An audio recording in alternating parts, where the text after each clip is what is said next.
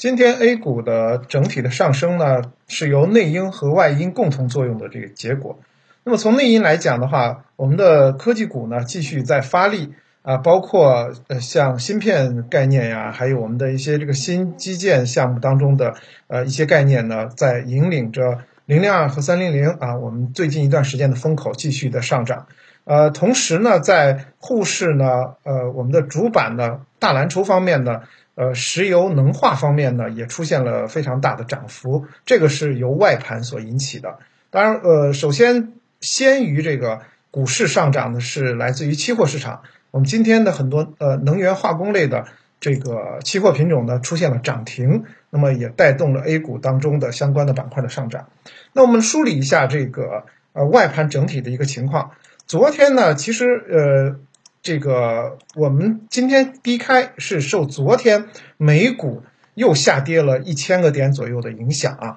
昨天其实美股在运行期间呢特别的不好，呃，三大指数都有百分之四以上的跌幅，也带动欧洲股市呢整体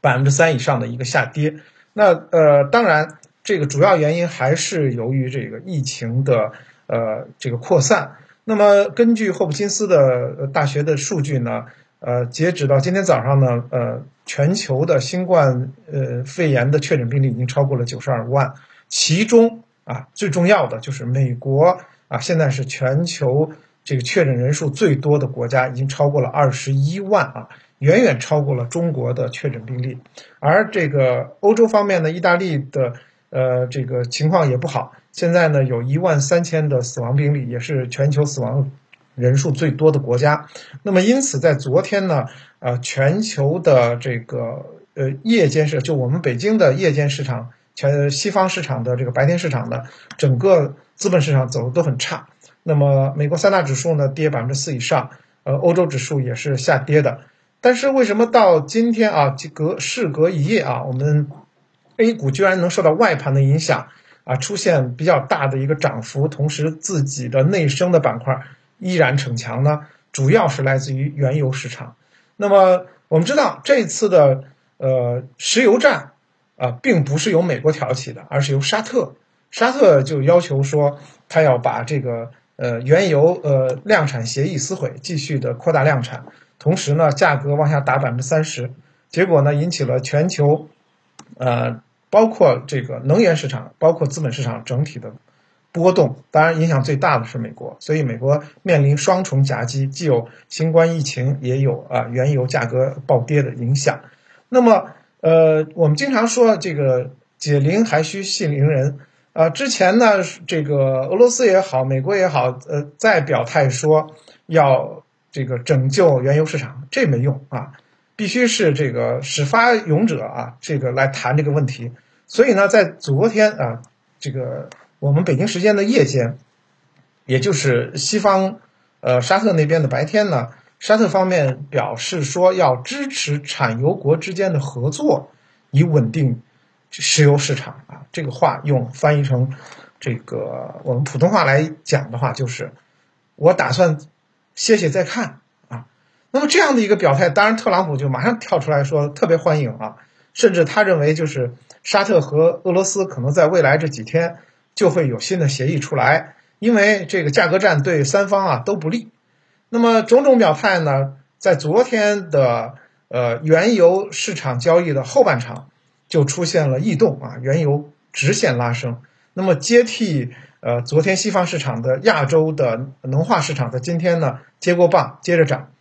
所以今天我们中国的能化的期货市场几很多品种都涨停了，而在今天我们的。呃，A 股当中呢，呃，涨幅前列的，除了我们零零二和三零零的中间的这个呃消费电子，还有国产芯片之外，我们也看到了像石油行业以及石油传导的呃能化行业，还有可燃冰，这这都是这个呃石油能化行业，都是很少见的，非常少见的出现在了涨幅榜的前列啊。而且我们也知道这些板块的个股呢，说实话它的体能都很大，所以呢，对于整个指数的贡献也会非常大。呃，这样的一个带动呢，甚至连北上资金啊，就是说老外资金进入到 A A 股的这个规模，在今天也达到了近六十亿，也是近期比较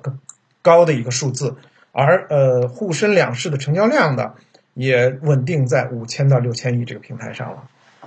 说实话，金融三大板块来讲的话，因为呃银行是跟呃所谓复产复工相关的，稍微我还关注一点。其他的另外两个板块呢，由于根本就不在呃近期的这个热点当中，我不是说是市场表现热点当中，而是说基本面的热点当中，所以呢，我根本就不去参考它。因此，对于最近一段时间我们的主线来讲的话，我觉得。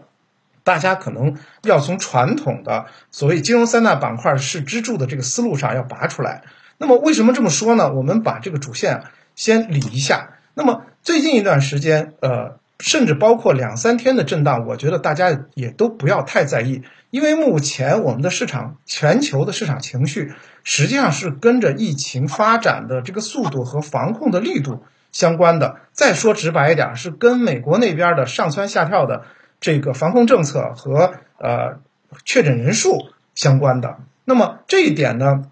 是全球人民都无法控制的。因此的话，这种呃就是阶段性或者两三天的波动，不用太在意。那么呃终归会过去，只是说这个深度的这个就是呃疫情深度的这样的一个量级是什么样的，我们可能是呃不确定的。那么接下来回到说我们两三天的这个。呃，这样的一个节奏不要在意的话，那我们要在意什么呢？我们要在意国内市场的节奏问题。那么目前呢，不管是这个大机构也好，或者说我本人也好，我们都有一个呃，就是共识吧，就是目前中国的疫情也好，或者说资本市场也好，其实正在过渡期。这个过渡期就是从疫情关注重点。过渡到经济恢复关注重点这样的一个逻辑，那么如果是按照这样的一个逻辑来看的话，那么我们会看到，在接下来的一段时间，我们可能关注点是恰恰应该在实体经济上。所以这就是我回答这个左老师刚讲，我为什么不关注金融三大指数？因为根本跟我们现在的这个资本市场也好，国内的经济重点在哪儿也好。啊，不搭嘎，或者说不是特别重要。那么哪些重要呢？我来理一下。那么接下来我们在后一段时间需要有这么几条关注点。第一个关注点呢是在啊内需方面。那么强内需是最近一段时间我们的这个经济实体复苏最重要的一条线。这种呃强内需的呃包含三个方面吧。第一个方面我们说的叫强。强呃消费，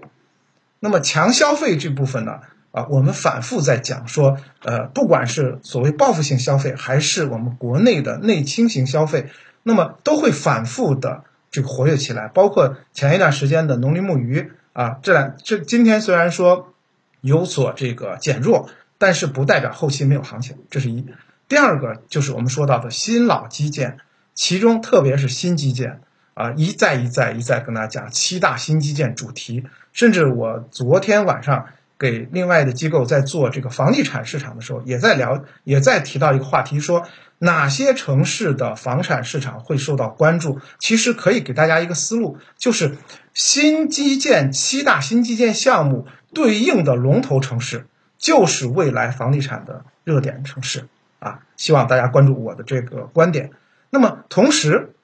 还有就是在昨天说到的，像汽车及呃新能源汽车，那这些政府已经开始有倾斜和扶持政策，那么这个也属于典型的内需啊，强内需的一个领域。那么这是一条，就是说整个内需的呃这样的一个呃线索啊，包含消费，包含这个新老基建的投资，我们把它也归入这个内需，因为钱都是花在国内嘛。那么第二部分是什么？第二个主线是说。如果欧美经济在接下来很难很快复苏的话，因为其实这个已经是定论了，就是美国也好，呃，欧洲也好，由于时间差，他们二三季度肯定很难从这个呃疫情转换到经济复苏，这个节奏它比我们要至少晚一个季度。那么如果出现这样的话，全球商品供应链，我们中国会有一个很大的缺口可补。比如说，我们非常直接，我一说大家理解了，比如说。医药医疗器械的出口就是这个缺口我们要补上啊，包括全球农产品的缺口我们也要补。那么接下来还有化工、化学制品这些缺口，也是我们传统上啊，我们比如说我们传统上就觉得好像是这个能源类啊，还有这个食品啊，啊呃还有这个玩具啊，还有一些这个呃这个服装啊，这是我们传统的。但是今年这个情况有点变化，包括航天航空材料啊、电子材料，呃这个医疗器械，可能是我们向全世界供应的新的这个品种。这是我们要关注的点。那么还有几个点呢？就是说，在下半年，在三四季度，我们的这个科技强国这一类啊，原来落后于全球的这个发展的一些这个板块或者说呃子行业，很有可能在今年的三四季度有有所突破。就是一个站着不动啊，另外一个追着跑。那你想追着跑，这个是不是很有机会？那么因此的话，这三条线可能是我们 A 股。在呃，接下来我们已经进入二季度，二三四这三个季度啊，可能更重要去关注的这个板块，甚至我认为这是支撑 A 股大盘强于全球市场的几条主线。